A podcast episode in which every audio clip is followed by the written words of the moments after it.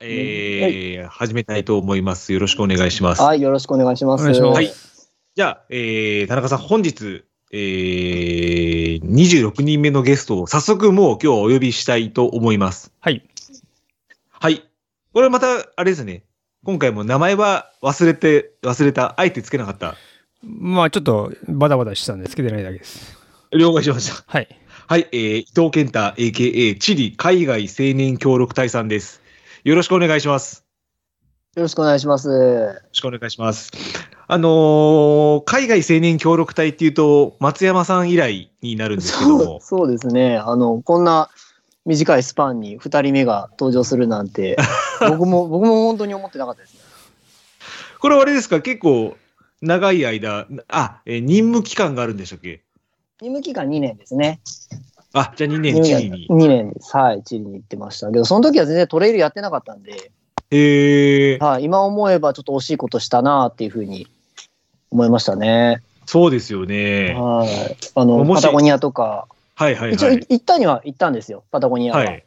はい。で、なんちゃって走ってとかやって、なんか2時間ぐらい走って、あの、有名な山を見て帰ってくるとかはやったんですけど、はい。うん。あの、石川さんがやってるようなパタゴニアぐるりとか、はいはいはいはい、あウルトラフィヨルドかな？冠城さんが走ってたやつとかは全然その頃知らなかったんで、はい。惜しか惜しいことしたなって今今となっては思ってますね。こっちに行ったのはいつぐらいだったんですか？言ってるのは2008年から2010年までの2年間ですね。ああ。それちなみにどういった系のことをやられてたんですか、あ向こうでは。一応隊員の種種類としては体育ですね。あなので、なるほどはい体育で向こうの小学生たちに、えー日本の体育を教えるっていう任務だったんですけれども、けどまあ、今思えば全然経験も、現場のね、経験もない中で行って、はいはい。はいあの、向こうのチリ人の上司に、いや、健太は何もや、何やってもいいんだよっていうふうに言われた瞬間フリーズしたのを覚えてます。何やってもいいよって。それうちは難しいですねそれね何やってもいいよって。全部ゼロから自分で、これ、あれやれこれやれで生きてきたので、えー、いうプレッシャーって初めてやなっていう経験をした2年間でしたね。なるほど。まあちょっとね、そのところも深掘りしたいなと思いつつも、はい、そうですね。ちょっと、あの、はい、伊藤さんの、えー学生時代のスポーツのお話をまずさせていただきたいと思うんですけども、お生まれはやはりずっと東海地方の方なんですか？あ生まれは、あの、三重で四日市生まれなんですけれども、はいはいはいはい。親父親の転勤の関係で、もう生まれたすぐから横浜とか千葉とか福岡、広島で、三重に戻ってきたって感じですね。転勤族の方、おとお父様だったんですね。はい。四日市っていうと、まあね、ちょっと私が生まれた町も、郊外、あんまりこの話もあれですけど、ね、四日市も全速で、ね、あんまりこう空気はね、まそうなんですよね。そうですよね、多分。今、今は、あの、むしろなんか、過去が良くなかったもんで、今頑張って、いろいろね、観光、環そう境教。育には力を入れてるみたいですけれども。よく、まあ工場はね、理系天国とか言われてますよね。そうですよねう。ん。京浜工業地帯みたいなってやつですよね、俗に言うこのそ辺は。うそうです。あのえ煙突いっぱい立ってますよね、そうですよね。うんああ、懐かしい。で、えーまあ、そんな転勤族の伊藤さんだだったんですけども、スポーツっていうのは、まあ、陸上をどうもされてたようで、そうですね、陸上は。だから小学校の時は剣道、その時福岡いたんで、はいはいはい。はい、あの剣道はちょろっと4年、4年ぐらいやったって言ってもね、あの最初の頃しか頑張らなかったんで、小はい1から小4まで剣道やってて、はい。はい、で小6でソフトボールに誘われたので、はい。ソフトボールやってて、その流れで中学3年間は野球部ですね。確かに、あの、見てる方は、聞いてる方は、ちょっともしかしたらわかんないかもしれないですけど、伊藤さん野球やられてそうですもんね。いや、あんまり言わ言われたことあ、本当はですか？あんまないです。あの、が、がたいもやっぱり背も細いし、パワーもはないいので、はいはいはいはいはい。あ、中学校3年間野球。ってことは、高校から陸上競技を？そうですね、陸上競技っていうのは高校からですね。ちなみに、専門は何をやられてたんですか？高校の専門は、3000メートル障害ですね。3000メートル障害。これ、田中さん、はい。ねえ、3000メートル障害って、あれですよね。あの飛んだり、水の中入ったりするってやつですよね。俺もあんまりよく知らないです。そうじゃない？うん。そうですよね。そうですね。30、3000走る間に、えー、35回ぐらい、大全部で飛ぶっていう、大障害がほとんどうわで、よ7回ぐらいだ水濠飛ぶんですかね。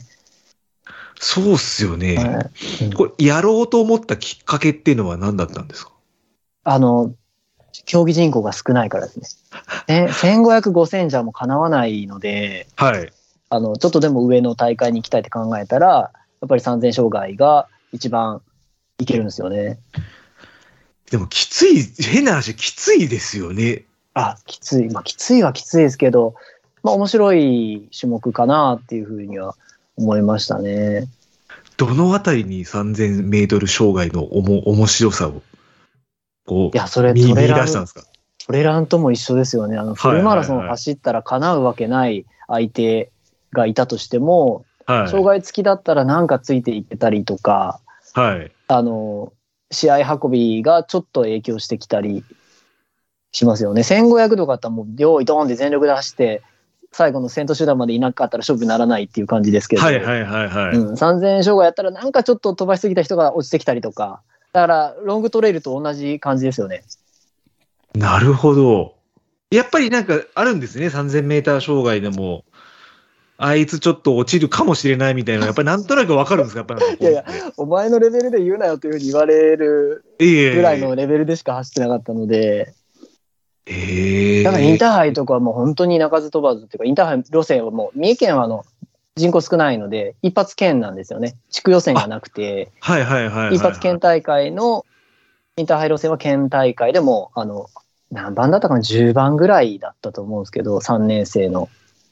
いやー、でも初めてですよ。その、障害競争をやられている方にお会いしたっていうのは。そうですか。トレラン関係だとあの、三浦くん？あ、はいはいはいは。はいい、三浦さんはね、もっとすごいレベルで多分3000障害やってましたよ。これ、ちなみになんか今のトレランに生きたところってありましたか？こう ?3000 メーター障害って。3000障害やってて生きたところ、来たところ、ちょ、ちょっとのその上り下りとかは、なんか別に障害やってたから苦手って、苦手意識はなかったのかなっていう感じですね。うんうん、あとまあ3000障害がなかったら、5000、1500だったら、うま、あの、表彰されるとかっていう経験が多分なかったと思うんで、はいはいはい嫌になってやめてたかもしれないです。大学まで行ってやろうっていうふうには思わなかったかもしれないので。あ、じゃあ大学も同じく障害を。あ、大学もね、障害はやってたんですけど、やっぱり駅伝がメインになるので、あ、はいはいはいはいはいはいはい。秋、冬シーズンは5000、1万で、春のシーズンとかは、大学の対抗戦とかは3000障害で点を稼いでっていう感じでしたね。駅伝、あ、で、大学で駅伝も始めたって感じなんですか？あ、駅伝自体は中学の2年生の時に、あの、野球部で走り込みが5キロを週1回やってたせいで、長距離が多少速くなって、はい。それで借り出されて、中2で3.2キロぐらいの駅伝のアンカー走ったっていうのが、その陸上とのきっかけですね。陸上の始まりですね。うーんだから中2、中3で駅伝借り出されて走って、で、はい高校はじゃあ陸上頑張ろうっていうふうに思ってましたね。うん野球もね、あの右投げひ、あの左投げ右打ちなんですよ。絶対ありえない。珍しいですね。そうそうなんです。一番不利なやつで。へえ、はい左投げ右打ちって初めて聞いたかもしれないな。たまたまその本当にボール初めて投げたら左投げだったし、そのボールを打ってたら右打ちやったっていうだけなんですけど、なかなかいないですよね。そうお大谷翔平君の反対、イチローの反対うんそうですよねで。すよね。そうです、そうです。一番不利な 形だった。もうそれはもう野球やめますよね。まあ確かにね、ひ右投げ左打ちっていうのはね、やっぱりこう一流に近いから多いですけど、うん、左投げ右打ちは、ね今までも見たことない、見たことない。ですね。見たことないです。はい。出会ったことないですね。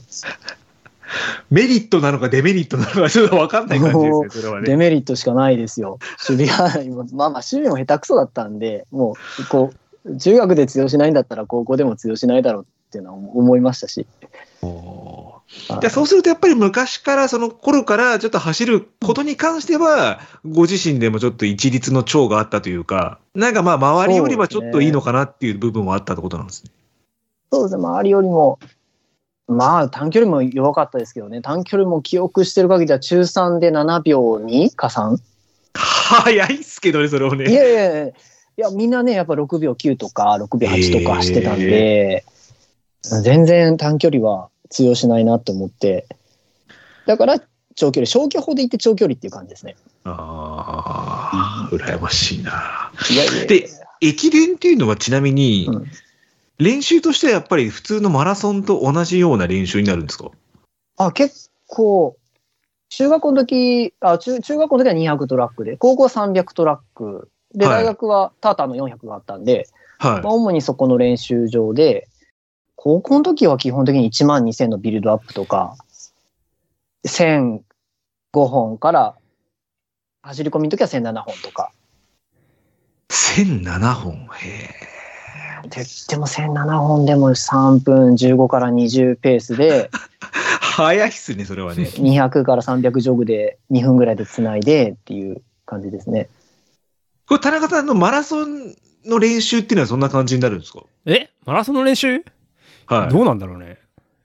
マラソンの練習、まあ、まあ、でもよくインターバルとペースラ、ペーランと30キロ走って言うけどね。俺も、まあまあ、あんまり詳しくないけど、ううん。うん。でも駅伝って結構一区間一区間、まあそこまで長くはないですよね、でも。中大学になって急に伸びるっていう感じですね。あ、そうなんですか。うんただ、高校は、あの、高校駅伝のフォーマットなんで、1, はいはいはいはい区10キロ、1区10キロ、3区4区が8キロ。で、あと、えっと、3キロ、3キロ、5キロ、5キロで、まあ、部員が少ない公立高校、県立高校だったんで、はいはいはいはい、1、1 2年生は1区で行かなきゃいかなかったんで、しょうしょうがないですよね。もう1区行くしかっていう。感じうーんこれ大学時代はあの駅伝としてはどうだったんですか？この成績というのは。えっと、いや、レベルの一番低い、あの、東海地区の大学だったんで、うーん、いえっと、全日本大学駅伝の予選が出れるんですよ。全日本の予選だけ出て、えっと、予選、いや、そういうわけじゃなくて、全国からあの予選会を勝ち上がってきた学校だけ全日本に走れるんですけど、あ、はいはいはいはい、で、東海地区の予選も当然あって、はい。そこの最長区間で、区間4番だったかな？がベストリザルトですね。でもまあ、3分10、13、3分13か3分14のペースで17.2キロはいはい。行ったのが最高ベストリザルトで、もうちょっとそそれが一番だったかなっていう感じですね。早いなそういう人がトレーラーに来たら俺らちょっと勝てないですよね。いや、本当いやけど、まあ、1万のベストも一応10 31分28まで行ったんですけど、早い。いやもうそれ言ったらもうだって九州のね荒木さんとかそれこそその関東の三浦君とか、はいまあ、。大大瀬さんだってそうだしでね名前を挙げてったら多分その人らが走った30分台とかあわよくばね29分台で走るぐらいの走力は。お持ちでしょうから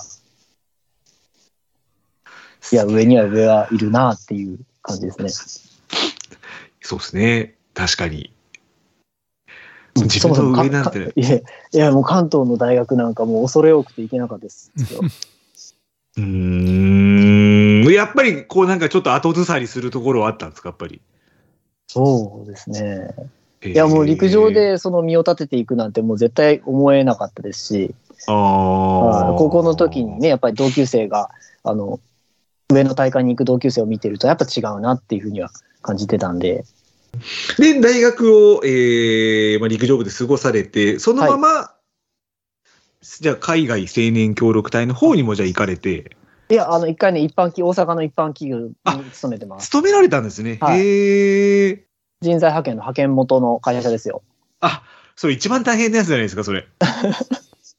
あの、けど現場には出してくれなくて、ずっとはい本社の内勤の営業管理をやってたので、なるほど、なるほど。資料、資料作成とか、エクセルとはいはいはいかばっかですね。それから並行してまだ走られてたんですか、その時は。あそこはね、もう、忙しいというか、あの、こう、もう夜まで仕事するのがまあ普通の会社だったんで、もう週はい2回走、ジョギングしに行くぐらいで、で、ブクブク太っちゃって、5、6キロは現役の時より太っちゃって。やっぱそういう時ってもともとうん、まあ伊藤さんもそうですけど、バリバリのアスリートじゃないですか。はい。徐々に徐々に体重計乗っていくと、太ってってる自分がわかるわけじゃないですか。はい。そういう時ってどうなんですか？そういうアスリートとしては、なんかこう、ショックなのか。いやもう体重計すら乗らなかったですよ。家家になかったですからね。まあでもわかりますよね。体のこうね、線とかで。もうデブったなっていうふうに大学の人には言われたのは記憶に残ってますね。いやー、それどうですか？そう、俺言われ、今言われたらショックでしかないですけどね。いや、ショックでしたし、あの、もっとショックだったのが、あの、はい。その大学の時のその園で、富士登山競争の駅伝か。富士登山駅伝に誘われたんですよ。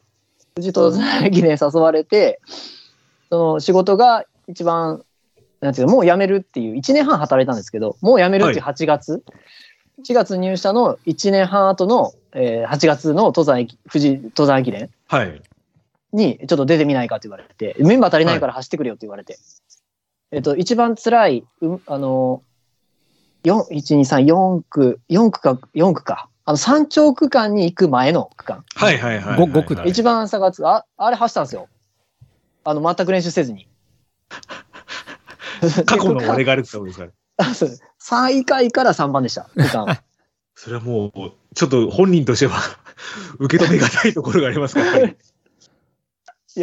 それは無謀ですよね。標高いきなり2500ぐらい行って。まあそうですよね。走ってもない、ふ平地でも走ってもないのに、山は全く走ってないのにいきなりつづら折りの一本行っ。て、中継所から見えなくなったらもう歩いてましたよね。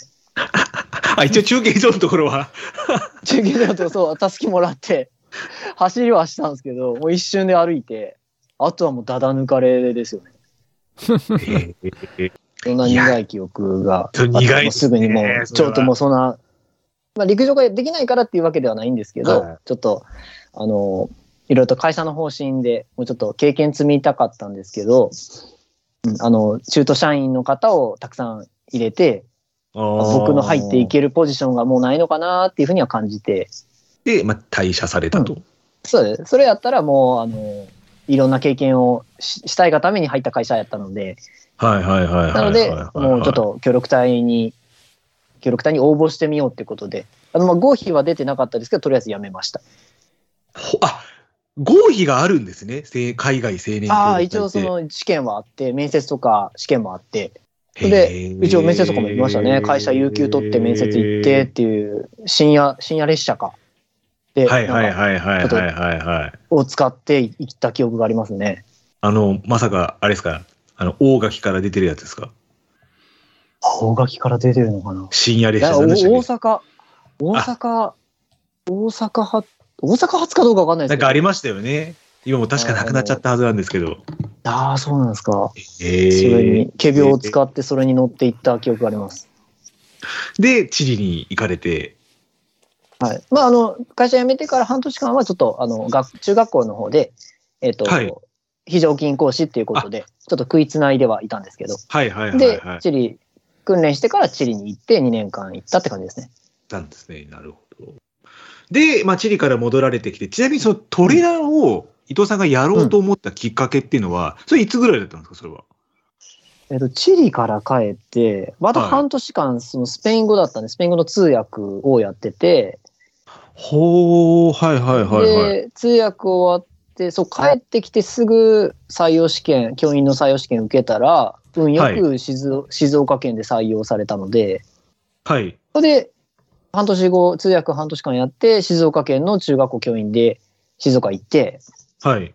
で、静岡県でその当時強かった、今も強いですけど、あの近藤くんっていうスカイランナーの近藤くんがたまたま掛川市にいて、はい。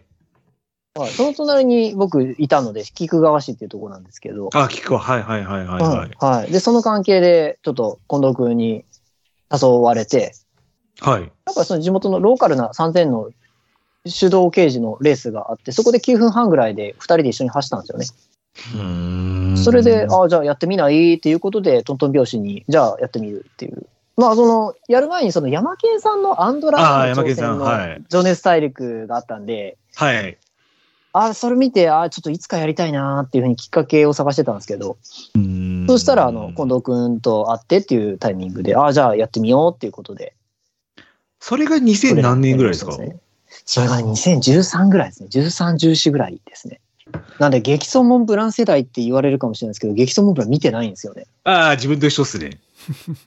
あ、はい。なんで、な何が何だか分かんないです。一応、わかんない確かにはいはいはい。わかんないですけど、なるほど。そこから、じゃあ伊藤さんの、まあちょっと、快進撃と言いますか。いやいやいや。いや、でもね、ちょっとね、あのー伊藤さんのこの経歴を、まあちょっとごめんなさい、2016年間ぐらいからちょっと分かんなかったんで、うんちょっ。と見てたんですけど、はい。まあ野沢トレイルフェスだったり、ハセツネカップ、はい。ガサンド、はい、南アルプスマウンテン、忍野、はい。ロッキンベア、黒姫、はい。えー比叡山、伊勢の森、不動、ハセツネ、奥三河、比叡山等々出られてて、ちょっと自分聞きたかったことこと一個あったんですよ、はいはいはい。ここで。はい。ちょっともしかしたら、あの、センシティブな、センシティブかどうかわかんないですけど、結構、結果、6位っていう結果が多いじゃないですか。総あ合6位か？6位多いですか？総合6位多いですかハセツネ6位のガサンド6位の南アルプス6位の、あとなんだっけ、そう、なんかのレースも結構6位っていうのが多かったんですよ。?6 位多いんだ。で、その6位っていうのが、伊藤さんの中はで、やりきっての6位だったのか、はいちょっとまだいけたけど6位だったのか、どっちなのかなっていうのがちょっと気になったんですよね。僕、印象では、あはい。の、3位がめっちゃ多いなっていう。あ、3位も多かったです。はいはいはい。はい。2位と3位多いんですよ。はい。えっと自分の中でミドルレンジが一番いいなと思って、はい。奥三河とか比叡山とか、ハセツネに頑張ってる時は大体2位か3位になってるんですよね。はいスパトレイルも3位か。はい。はい。なので、えっと、まあ、6位でも、まあまあ、いいかなとは思ってたんですけど、6位の時は多分、まだ自分がどのレースに向いてるかっていうのが定かでない時で、なるほど。何でもチャレンジしてみようってはいいうはいはい状はいはい態の時やっはいはいたんで、はいはい。あんまりその時は、あの、6位で一喜一憂はしてなかったつもりはしてたかなっていう感じです、じゃあまだ模索中のところだった。そうですね。っていう感じなんですかね2015ぐらいまでは何でも出てみようっていうはいはいはい感じでしたね。はいはいはいはいはいはなのい。で、で、そはい。えーうんうん。どうぞどうぞ。あ、いいいい、どうぞどうぞどうぞ。あの、田中さんに多分抜かれてるはずなんですけど、その初めて100マイル挑戦がコウミの5周で、それ、ハセツネで7位以下になった2、3週間前のコウミなんですよ。はいはいはい。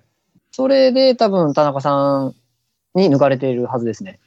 僕は3週でリタイアしてますけど、ほう、2015年かな？2015かなっていう、?2015 か。2015あたり、多分その時だけハセツネが後倒し？選挙かなんかで後倒しの年なんですよね。選挙で？そう、えっ、とね、はい何年か一か回。会場を使うからって。あ、なるほど。うん。うんそうなんだよね。だからその時はコウミ出て、コウミの後ハセツネっていう流れがいけたんですよね。2015年リザルトですね。100、あ、田中、あ、2015年田中さんが優勝した年ですか。そうだね。うん。2015年だね。う優ん。勝。ほう。じゃあ、この時はまだちょっと伊藤さんの中でも、まあ、何でもやってみようだったんで、100マイルのその走り方というか、そこら辺っていうのもちょっと模索な感じで出られたっうんていうのはあるってことなんですかね、やっ全然ぱり。全然、全然分かってなかったですね。多分そ、の前、コウミに出発する前日にストック買いに行った感じですね。で、まあ確後にも先にもそ、そ、その時しかポール使ってないっていう。そのポールはまだ家に家にあるんですか？あ家にあります。あの、もう、あの、折りたたまれたまま、新品同様で。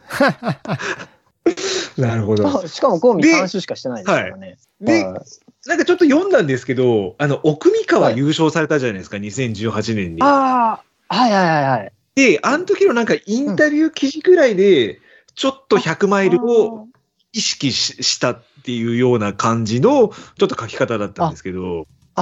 そう、そうですね。あの、本当は UTMF エントリーしてたんですよ。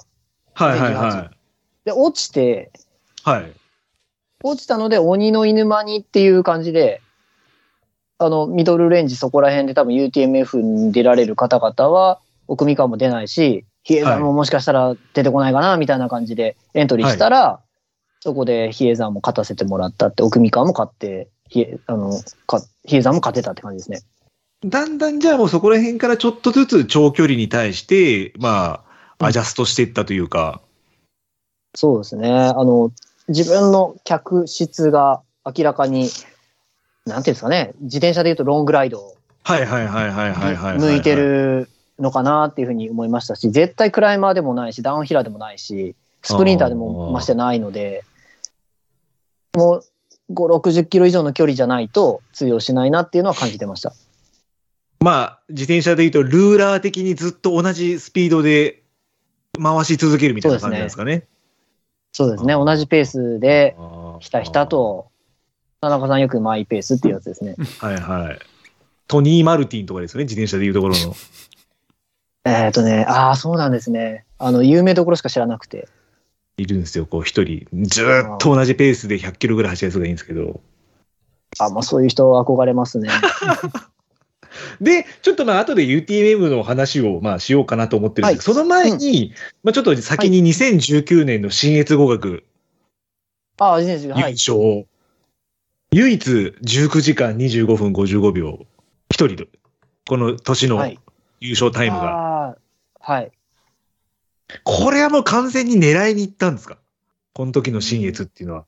狙って、狙ってないと言ったら嘘ですけど、うーんと、す田中さんも多分見てると思うんですけど、測定がむちゃくちゃ痛くて、あ、そうだったの？足の裏が、足の裏がもうすごい痛くて、えっ、と、田中さんが応援してたレイドで、もう靴脱いで10分ぐらいももみもみしてたぐらい、足の裏のコンディションは悪かったので、なのどうですか、田まあ中さん、それは？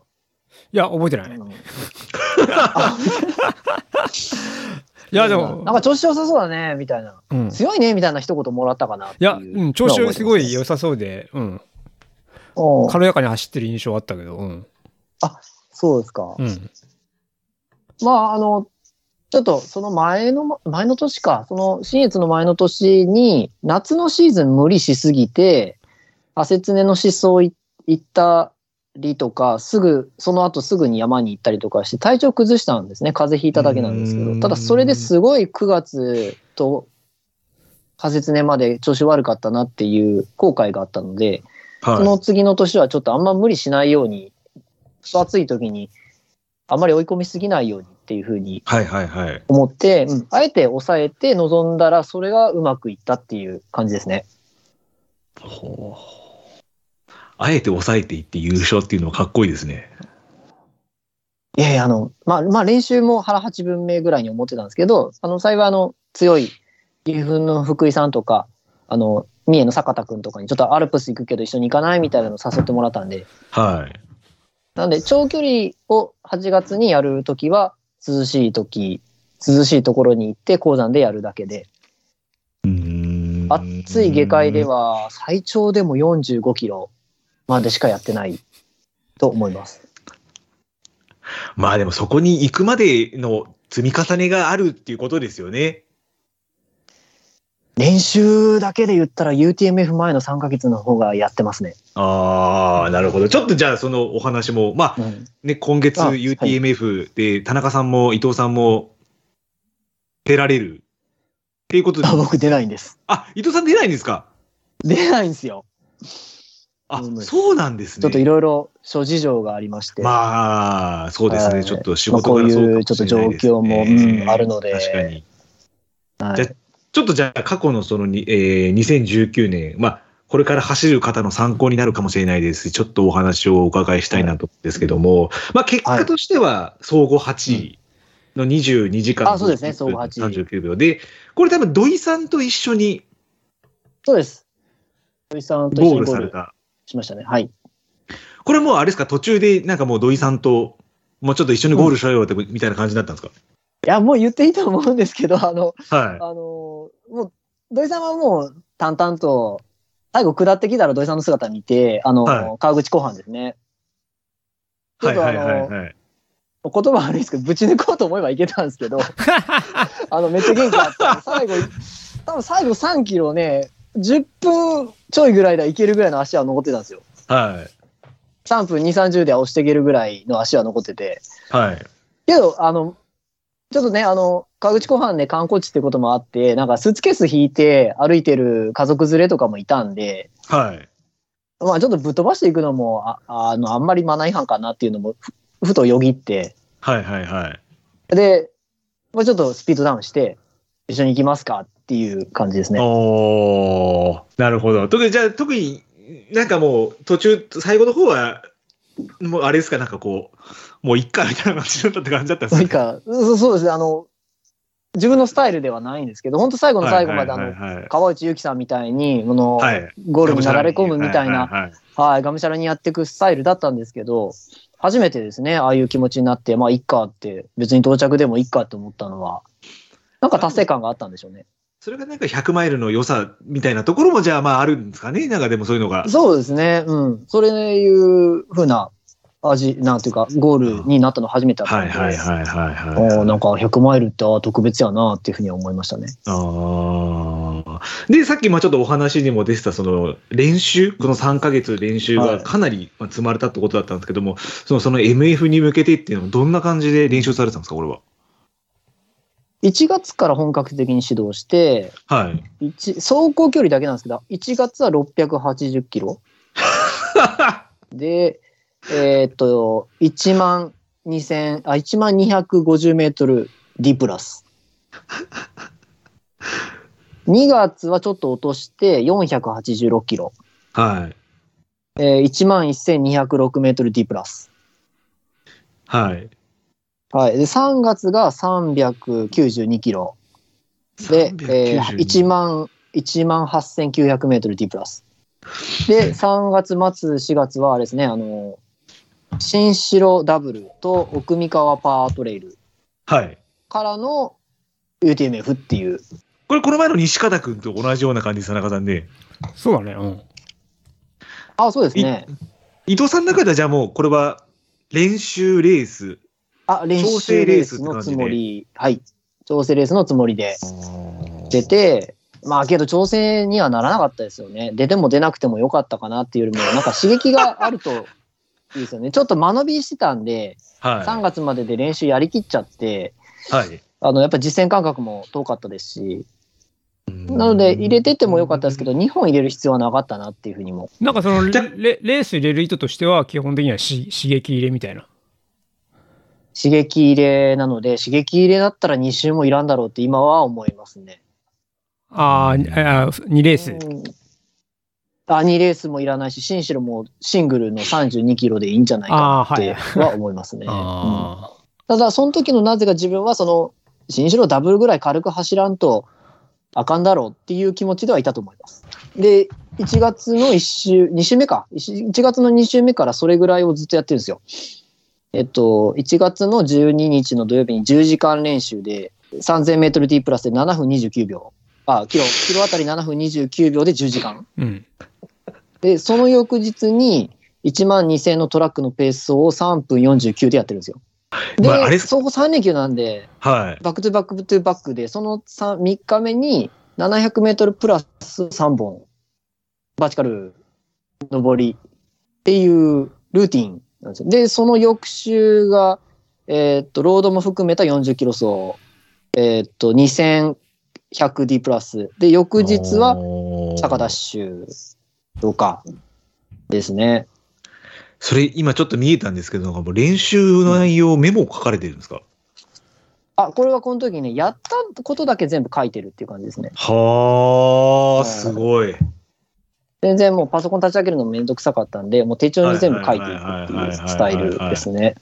っていう、ずっと1週間に土曜日に山を、まあ、50キロから70キロ。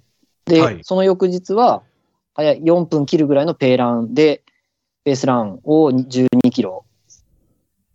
で、余裕があれば水曜日、週の半ば水曜日に12キロぐらいジョグを4分30ぐらい、直で4分30。をく、あとの日は10キロぐらいのジョグをつないでいったっていう感じですね。ああ。うんじゃあやっぱり今お仕事からちょっと週末にボリュームを上げていそうですね。くっていう感じなんですかね。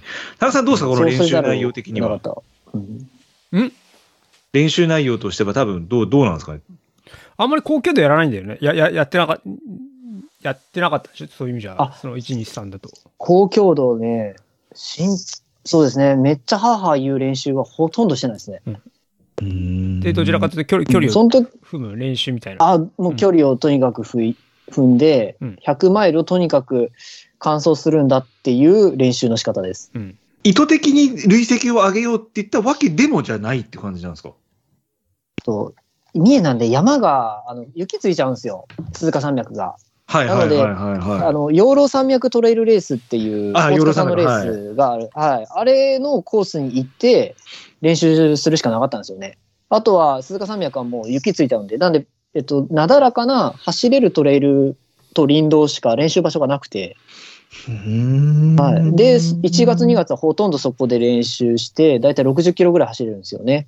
えっと、6時間ぐらいで。はいはいはいはいはいはい。はいで、やっと雪が溶けてきた3月に鈴鹿山脈入って、えっと、700メートルアップを九州、700メートルアップを吸収。はあ。6000ちょい、12時間練やって、で、その翌週も同じ練習をやろうと思ってやったら7週でギブアップして4900メートルぐらいの D プラスで、それで体が壊れました。それもあれですかね、ちょっとやりすぎたって感じなんですか、それも。あ、その、そうですね、その、九州やった、その翌々、その3日後に1万2000やってるんですね。トラックで。で。雨の中で。ああ、それ3分40ぐらいでやって、3月ですもんね。そうです、そうです。で、その、その3日後にまた同じ練習、12時間練やろうと思ったら、7週目ぐ、6週目、7週目ぐらいがなんか喉おかしいなって言っても風邪ひきました。それはちょっと、走。ってる、そうですね。走ってる前に風邪ひいていくっていうのは初めてですね。徐々に徐々に菌に侵されていったって感じなんあ、そうそうそうそうそう。体弱ってったなっていう。で、自分ちょっとぜ、妖怪児全然関係関あの関係ないんですけど、よはい喘息も、咳喘息持ちで、はいはいはいはいはい。ほんでそこで風邪が治ったらもう咳が全然発なくなっちゃって、なので、とりあえずはもうジョグジョギングしてから新城ダブル行ったら、全然ペース上がんなくて、5位か。あはい。あ、上がんなくて5位っていうのもすごいですけどね。5位でしたね。で、なんとなく調整して戻るかなと思って、奥三河パートレール出たら、まあそこそこ走れて2位だったんですよ。はいはいはいはいはい。はいで、あ、これでなんとかあ UTMF は形になるかなっていう手応え掴んで、あとはもうダダ抜きです。ほーんで、うん本番を迎えた時っていうのは、じゃあ結構もう伊藤さんの中ではその奥三河があったんで、まあもう整った状態で、えっ、と、ABC 目標の B、B と C の間ぐらいかなと思ってました。A ではなかったんですね、じゃあこの時。A は一応、過去のリザルトで22時間42分とか、A が A 目標22時間42分で、B 目標が23時間15分で、C 目標が24時間39分ぐらいをなんとなく立ててたんですよね。はいそのタイムテーブルはいはいでうまくいけば24時間ぐらいでいけるのかなっていうスタートの仕方でした。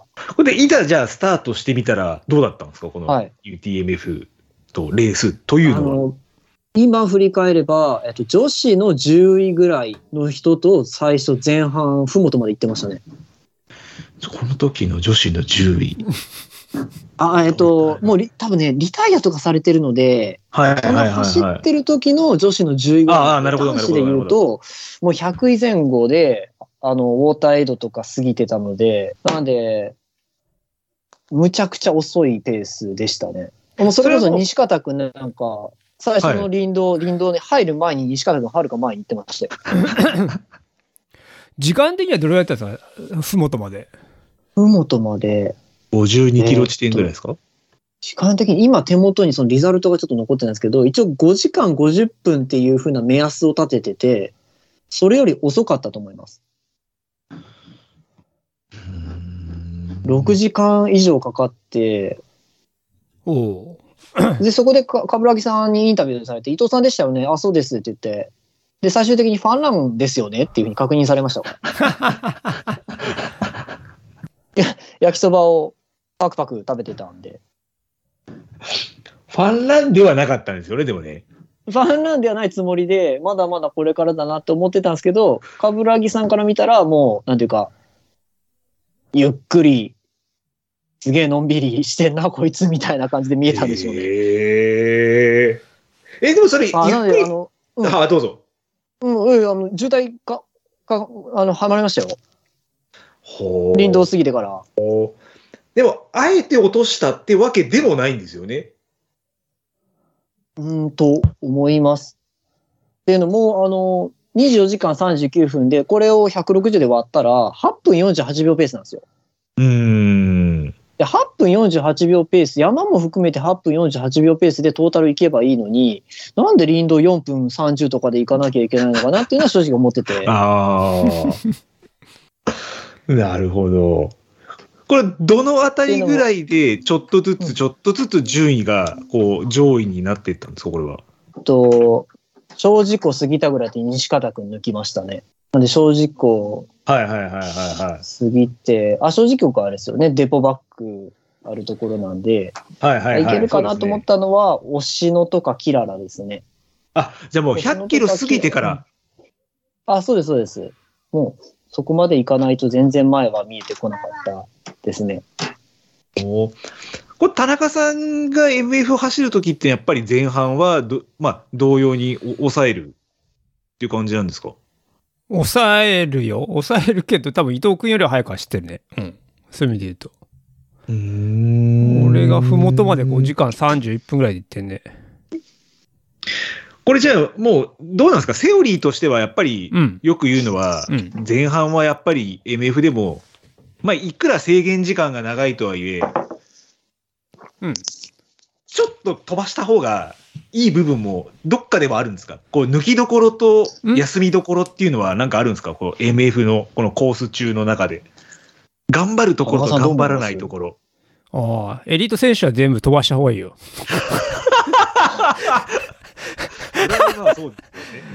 あの、最初は絶、対、絶対持たないっすよ。それ。最初のも、気持ちが持たない。なんだろう？えーっと、天使3回っていう、あ、はいはいはい。そこまで入るのがほとんどロードなんですよ。まあまあ、あの、送電線とかあって、アップダウンあるとこあるんだけど、まあ、ほぼロードとか林道なんで、まあ、はい別にそこは飛ばさなくてもいいんじゃないかなって気はするけどね。てか、いや、き俺も基本はなんだろう、キララっていうところまではそんなにプッシュとかはしてなかったけどね。うん。うんうん。それもじゃあ120キロぐらいまでは、あんまりプッシュはせずにまあまあ、普通に淡々と走ってる感じかな。淡々と走ってる。伊藤さんの中でこうこの年ですね、19年、まあ、頑張りどころと、まあ、ちょっとと抜きどころっていうのがどっかあったんですか、これは。うんうんうん本当まあ、あの、思想してなかった初見のコースなので、えっと、あんババクッとキララで、キララまで行って余裕があればプッシュだなっていうイメージでしたね。そこはじゃあ田中さんと同じようなイメージだったんですね。そうそうだねで、抜きどころっていうのどっかありましたそうです。抜きどころは、もうキララまではとにかく我慢我慢で、手元に残ってる資料だったら、もうとにかくあの固形物、エイドにある固形物は、とりあえず全部食べれるぐらいの余裕度で、いかないかんなっていうので、ここか全部書いてますね。バナナ、アンパン、塩、焼きそば、味噌汁、湯葉丼、まんじゅう、コンソメスープとか書いてある、炊き込みご飯とか書いてあるんですけど、これを全部食べれる、食べるっていうつもりでエネルギーも持って言いましたね。なので、もちろんジェルも取りますけど、はい。固形物、ジェル、グミ、ワッフル、固形物、ジェル、グミ、ワッフルっていうのをそれこそ1時間じゃなくて30分ごとに撮ってた、こまめに撮ってたっていう感じですね。で、その時はマグマもちゃんと1時間、2時間に1本っていう、淡々と本当にそのルーティンをこなすっていうイメージですね。なので、もう、やばいとか、あ心配とか、はい。不安とかっていう精神的なストレスをとにかく排除してした状態で心拍数を抑えて抑えて走ってたっていうことが良かったです。えちなみに、新越後が、あはいはい。あ、ごめんごめん。あの、伊藤君ってそのキララからゴールまでどれぐらいで行ったの？あとね、えっと、その後な、小原くんになんかいろいろ連絡取って、多分、グザビより早いですねっていうふうに言われたので、うん一番早かったです。へキララから、ゴえ。ールまでは。タイムって覚えてる？タイムいくつ？ろえ、何時間を切ったとかいうふうになんか言ったかなっていう。じゃあ6時間、タイム 6, 6時間を切ったのかな？あ、6時間を切ってたと思いますよ。ああ、それすげえ早いな。早っ。残りの40キロぐらいってことですよね？キララからだと。そうだね。そうですね、残り40キロですね。あじゃあ、そうすると、まあ、その前にちょっとまず、くしくも二人ともそのキララまでは頑張らないっていうのは、これなんかあるんですか？戦略として。そういうわけではないんですか？頑張っちゃうと頑張れるところがいっぱいあるんですよ。あまあまあまあ、確かに。うん、あの、走れちゃう分。はいはいはいはいはい。しかも、龍ヶ岳からの、龍ヶ岳からの下りかな、はいロードなくせして下りがずっと続いているところが、すごい記憶に残ってて、そこ飛ばそうと思ったらいくらでもいけるんですよね。絶対飛ばしちゃいけないっていうふうに思いながら走ってたんですけはいはいど、もともとロードランナーなので、で、しかもシーズンも他、他で、他のチャレンジャーやったんですけど、はい。やっぱり飛ばしてないつもりでも結構いまあ言ってたですよね。うん4分、4分2、30では下られてっちゃったんですよね。で、下り切ってから怖いですよね後悔しまし、たこれは。あうんあ。あ、やばい、これ、やっぱダメだったって、下りすぎたっていうふうに後悔しながら、もう足持つかなって思いながら、だましだまし言ってましたね。うんなので、絶対僕がこの UTMF 次回出たとしても、本当にもう絶対飛ばさないっていうふうには思いながら走ると思います。それ特に下りは飛ばさないっていうのをやっぱり意識するって感じですか？あ、下り、そうですね。筋力的には下り。上りは走らない。あ上り走んないんだあ、上り走んないです。歩いてんの？歩いても、もう全歩きですよ。あ、全歩き？ほぼ全、もう、まあ、だらだらとした林道ははさすがに走りますけど、うん。もう、周りが走ってるところもずっと歩き歩いてます。あれ、最後の方も？最後、上りはパワーウォーク。あキララ以降も、じゃあ基本的にはじゃあパワーウォークなんだ。パワーウォークです、パワーウォーク。キララ以降も走れてないです。走れてないけどパワーウォークでで押して、うん。つなぎを早くしたイメージですね。つなぎ。釈子の上りとうんかも、うんあれ岩が出てて、あんまり走ってぐねっても嫌だし、その、岩が出てるので、うん。すねとかザクっていきそうで、あんまり走らなかったイメージがありますね。ほー。ななので、心拍数が上がったり下がったりっていうのをなるべく少なく、上りは歩いて、うん。104、イメージとしては135から140までに抑えて、うんで、その分下りを走って、でキララ以降は下りはいくらでも飛ばせるので、はいはいはいはい。田中さん、意外、意外でしたか？あ走らない上り走んないの意外だったね。うん。うんあ思いました。僕もあの、えっ、と、大が大滝村の、えっと、はいはい招待レースはいはいああったじゃないですか。ああったね。うん。あれ、田中さん抜かれるの、僕、う抜か抜かれたんですけど、田中さん上り強いなと思って、まあ、逆に上りしか強くない田中さんは走ってました。ええ田中さん走ってるの見て、ああ、速いなってうん。思ってました。なので、上りはここの上り走れるんだと思って、僕はそこは歩きますね。あで、田中さんが歩く走るところは僕は歩いてます、多分。あ。ああ、そっか。それでも23時間切れた。まあ、それが100マイルの面白いところですね。これちょっっとあれですよね。あ上りちょっと走れないっていう人にからしてみたら、朗報かもしれないですよね。あの伊藤さんも歩いてるんだっていうのは。そうだね。また、勘違いしちゃいけ歩ないわ。きますよ。だって、ははい。あの、その、伊藤君が歩くからって、あれ、あれで伊藤君はそれ以外のところでちゃんと走ってるから。そうですよね そうそう。はいはいつなぎのところはそうそう、そういうのが 勘違いしない方がいいかなっていう。そうですね。そうですね。仮説でもめちゃくちゃ歩くんですよ、僕。うーんなんで、70キロのね、レースで歩上り歩くんやから、はいい。や、160キロやったら当然歩くやろっていう開き直り方で うん。言ってましたね。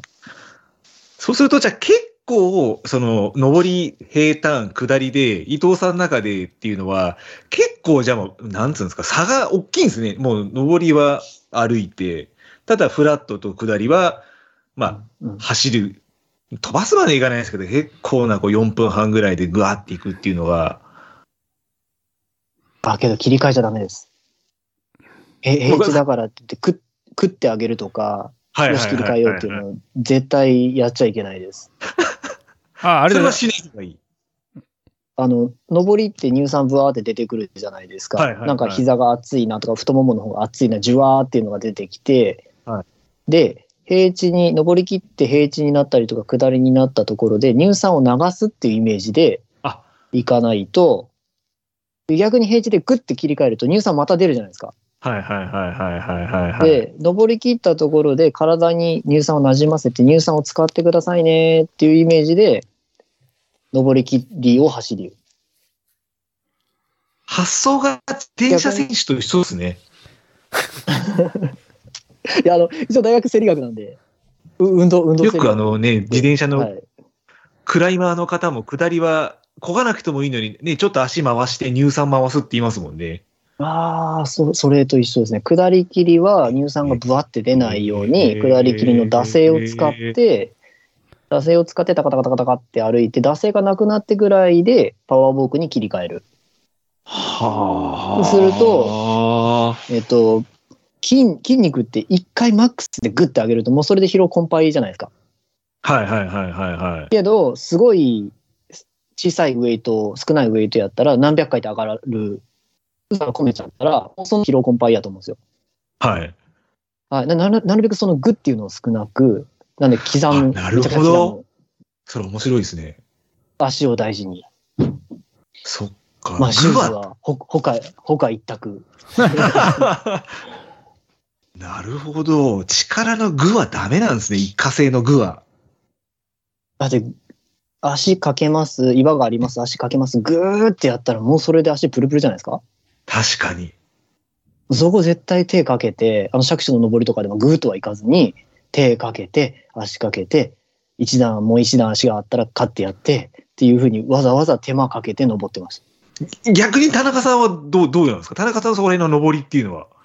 まあ、基本、地100のさ、冠城さんの教えは登りを、登りを早くしろだから。まあでも早くとまた力は多分違うんでってことなんですよね、多分ね。まあ、そうだね。まあ、そうですよね。まあ、い伊藤君の考えは、だからあれだよね。だから、その、上りの出力をある程度抑えるけど、っていうよりは、どちらかというと、なんか、トータル的に心拍をある程度一定的にして、こう、まんべんなく走るって、そそんな感じだよね。話を聞いてると。まんべんなくはそうですね。筋力的にもペース的にも心拍的にもう、ん。すべてまんべんなくですね。だあの、うん。うん。登ってる時に、その、頭の位置がカクカクカクカクってならないイメージです。で地を這うようなトカゲのイメージ。頭が上下動しちゃダメなんですね、そこはじゃあもう。そのイメージでトカゲのように走ってました。へえ。それで、そうですね。それで、うーん、参考になるかどうかわかんないですけど。いや、参考になるよね。なりますね。ちょっと。本当ですか？他の人に聞いてほしくないよね。うん そうですね。目からうろ、目から鱗っていう部分もなんかありますね。あの、確かに力の具とかは、自分も登りかけのところにグッていっちゃってるのはあるんで、うん。あ、これがダメなんだっていうのはありますうんね。うんたとえ50キロのレースでも僕はそれを意識していくので、多分短距離でも20キロとか30キロのスピードレースでも、それやったら足が最後まで残るんじゃないかなって思いますね。はあ、俺、コウミなんてよっこ一緒しかニューとかしなかった記憶ありますもん、最後の方。多分これ絶対ダメなんですよね。このよっこ一緒は。ああ、かもね。うん。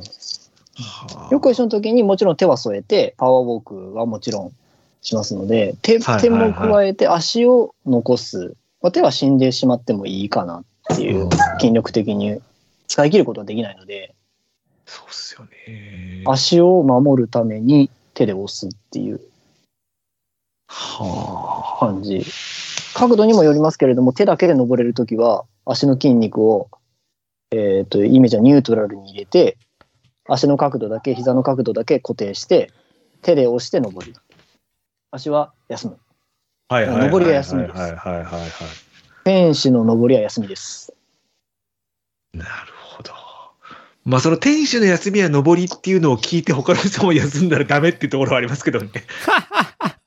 それはダメですよね。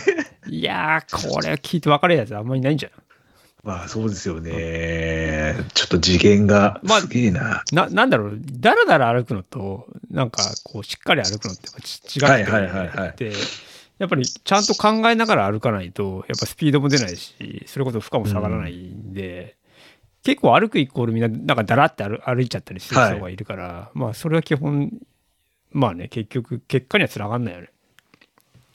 まあ田中さんもよくおっしゃってますよね。れあの LDA の練習の時も、だらだら歩かないと。まあね、うん。ああ、そうですね。けまあ、あと、登天使の登りとかで思ったのは、自分がパワーウォークして、周りがちょこちょこ走ったりとか、同じように歩いてたとしても、呼吸は自分が一番楽っていうポジションで走らないとダメなんだなって思いました。うんうんうん。そのグループがいて、グループで走ってたとして、その中で一番自分が呼吸楽っていう状態じゃないと、うーん、難しいんじゃないかなって思います。どのレースでも前半一緒に飛ばして走る人が、じゃあ後半まで一緒のペースで持った、持ってるっていう姿を見たことないです。あ、その一部は違います。大原君レベルまでいかないと、土井さん、小原さんレベルまでいかないと、それはいけない、できないんじゃないかなっていうのは正直なところですね。まあ、日世界クラスですからね。日本のトップ、トップレベルで。はい。うん、自分は日本のトップには太刀打ちはできないっていうもう諦めからスタートしてるので、へえ。うん、だってマラソン走ってもね2時間パーソナルベスト2時間34分あ2時間2時間34分か2時間34分やっと出せるぐらいなのでそら2時間20分で走るね小原さんとか土井さんとかにはかなうはないわなっていう。ワンチャン彼らがそのもしその調子が合わなくてっていう場合でワンチャンあるかなって思って土井さんと同着できたっていう。あぐらいなんで。ーうん、でももちろん分かってますよ、土井さんがね、あのベストの状態で足つりとかなくて、うん。肉離れとかなくて行ってたら、もっと1時間、2時間早くね、ゴールされてるのは、自分も分かってるので、まあでもその学生の時陸上されてた、その叶わないとは、ちょっと100マイルは、まあ違うところはあるのかなって感じなんですかね。まあ、やっぱりですね。ベストだったら叶わないっていうのはあるんでしょうけど。いろんな走力以外の要素はいはいはいはいはい。多いのが面白いですよね。うんコンディショニングであるとか、ペース、戦略、補給、総合力で勝負っていうところですね。ところが、ああ、うん、そこが100マイルの面白いところ面白いって。感じなんですね。うんなるほまあ、だからといってちょっとトルデジアンとかそのじゃあ200マイルとか距離伸ばすかっていうと伸ばさないんですけれども、そこは田中さんと一緒なんですね。ちょっと100マイルまででいいです。僕もあの、24時間で終わるレースがいいです。そうはい24時間はいはいはい。何か伊藤さん、あの、UTMF に出られる方々に何かアドバイス等々、もしあれば。ああ、アドバイスあれば、えっ、と、いろいろあるんですけど、暑熱順化はしといた方がお暑熱順化。ね。4月の末なので、これ暑くなったら地獄ですよね。僕それ、ウィンドブレーカー着て、着込んで走るとか、うん、うん、2019はね、あの雨降ったんで安か、はいはいはいはいはいだいぶ走りやすかったんですけど、これ晴れたら多分、むちゃくちゃしんどいですよね。うんタイムも多分1時間、2時間変わってくると思うので、僕そう2018年、考えるとし、うん、18年それハマりましたね。完全にやられてましたね。うん。4月だからとて塩をいって、補給。舐めるなと。あ4月は全然暑いと思います。晴れたら、だって今、よ春の陽気とかやったら20度になる。そうですね、行きますね、簡単に。うんはい。それになって、もう5月と思ってスタートした方がいいと思います。うんうん。まあ、サウナ練じゃないですけど。僕やったらサウナ練もしたいですけど、走るときにウィンドブレーカー着込んで、えっ、と、上、上下着込んで、汗だくだく。上下で？2、3時間走る。上下。下。まあ、サウナスーツじゃないですけど、はい、それをやって、奥三河パートレールの時はそれで優勝したので、それ奥三河4月の前半ですよ。4月の頭でも、ね。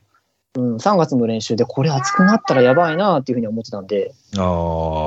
はい、それで、やっぱ胃腸もその暑いのに慣れる慣れさせる。のがいいかな、慣れさせるんで、面ちょっと暑くなったらみんな本当に抑えた方がいいと思います。はいはいはいはい。はい、外国勢が多分このご時世なんて少ないと思うんですよね。そうですね。なのではい周り日本人ばっかりでっていうふうに意識しちゃったら多分みんなあの子が行ったら私もみたいな感じで飛ばしちゃうと巻き込まれちゃってその ノーガードの打ち合いに巻き込まれると嫌ですね。うんうん、え言い方悪いですけど高みの見物でいいと思います。うん最初は1時間2時間前走っててもらってもう本当にキララ超えたぐらいからプッシュっていうので十分間に合う。うん。と思いますうん。僕は、あけどそのうん小原君に勝とうと思ったら無理ですよ。小原君に勝とうと思ったら本当に影影踏みながら行かないといけないですけど、は自分の目標どこに置くかですけども完走と思ったら絶対に飛ばさない A 目標 B 目標 C 目標の C 目標完走っていうぐらいでいいと思います。どうですか、田中さん、このアドバイスってのは。もう的確中の的確ですか、もうこれは。まあ、あの、僕としてはみんなノーガードで打ち合ってほしいかなと。バッチバチに。バチバチに、あの、僕が後から全員拾い上げるんで。それそれです。僕が狙ってたのもそれなんです。みんながノーガードで打ち合ってくれてその漁夫の利をもらうっていうはいはいはい。感じですね。ドンフライと高山みたいにボッコボコに二人みんそうそうそう殴り合ってる。そう。で、で、ね、ちょろっていう。すいませんって言いながら。うんすいませんっていう、ひょろひょろひょろっていう感じですね。で、結局自分の立てた A 目標が22時間42分、B 目標23時間15分、大体 A と B の間に収まったんですよ、ね。そうですね。22時間。2019年は天候もまあ荒れてましたからね、本当に。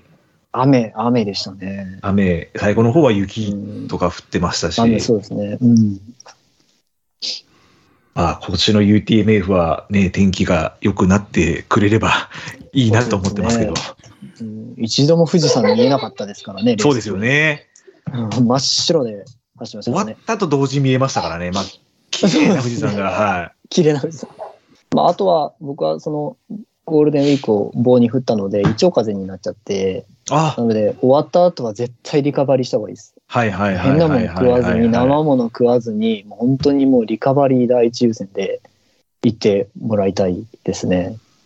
それも大事。いまあ今のね、時期ちょっと大事なところありますよね。本当に終わった後とか。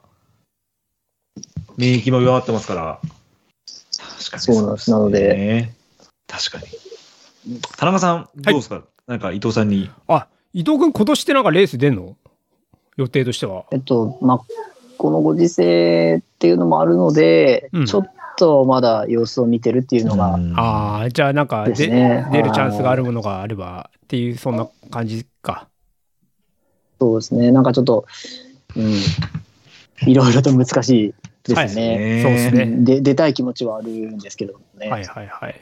わかりました。なんか、うんまた出出るようであれば、ぜひ活躍してほしいかなと思います。はい。あありがとうございます。なので、皆さんには頑張ってもらいたいですし、あの、もう一回一花咲かせたいなっていう気持ちもあるので、うん。はい、2019年の1年間だけじゃないようにしたいですね。はいはいはい。UTMF はじゃあ高みの見物をしてもらえればと思います。はい、あの、高みの見物できる、うんあの、育児もね、あの、あそうで、すよね。はい。はい。そうなんですはい、そこが今はちょっとそれもあるので、はい。はいうんそちらをちょっと頑張りつつ、はい。ね、将来子供が一緒に登山してくれることを願ってます。うん。まあ、うんまた帰っていただけたら、その暁には、そのま時には、その時には第2回目呼んでください。はい、よろしくお願いします。また、今回ちょっと、あの、み 短めだったんで、また第2回を。あ、そうですね。そうですねぜひ第2回。ぜひぜひよろしくお願ないします。次はなんか、派説ね編とか、そうですね。そういう感じで。はい。聞く、聞く人がどっちが多いかというと、派説ね編の方がみんな多いんじゃないかなっていうふうに。あはい。あの、新 UTMF は1回しかしてないんですけど、新越語学編もありますからね。アジネス合学編と、あと、派説ね編と、あと、はいまあまあいろいろ、奥みかんも比叡山もそうですね回数。はあります重ねてるね。ので、はい。まああと、地理編も。あちり編もそうです。そうですね。すいません。いえいえ、全然。短くってすみません。いえいえ、ありがとうございました。でちょっと最後に業務連絡だけさせていただきます。えー質問、フィードバック等は、えー、ツイッターより、ハッシュタグ WeLove タイマー、タイマーズとつけてお待ちしております。で、また、あの、ドネーションも引き続き募集してますので、よろしくお願いいたしますと。はい。じゃあ、えーまあちょっと今日は、と短くなってしまいましたけど、また機会があれば、ぜひ、はい。そうですね。パート2でお。話をゆっくりお伺いしたいと思います。はいはいぜひお願いします。あのこんな立場じゃないですけど、あの、UTMF 総括みたいなね、そんなものそうですね面白いですよね。あの、田中さんがどう今年の UTMF を切るのかも聞いてみたいので、そうですね。あの、そういう回があったら混ぜてください。朝まで生 UTMF みたいな感じでね、ああ、いいですね。雑談、雑談会。ね。雑談しながらね。はい。はい。いいいいいですね。面それ白そうですね、。ねあの、聞きながらね、に12時間トレーニングとかそういうのを聞きながらトレーニングしたいんですよね。真っ暗なね、夜は、ね、誰もいないので、熊よけのね、音と思って。だいぶ今、体がます、はいそうですね。今、うずくまってるか、うず、うずいてるかもしれませんけど、今、本当に。いや出たいですよ。やっぱりはい100マイル。ですよね。皆さん、皆さん頑張ってください。はい。ありがとうございます。ありがとうございます。はい。では、えー本日26人目のゲストは、えー伊藤健太 AKA チリ海外青年協力隊さんでした。ありがとうございました。ありがとうございました。ありがとうございました。ありがとうございました。失礼します。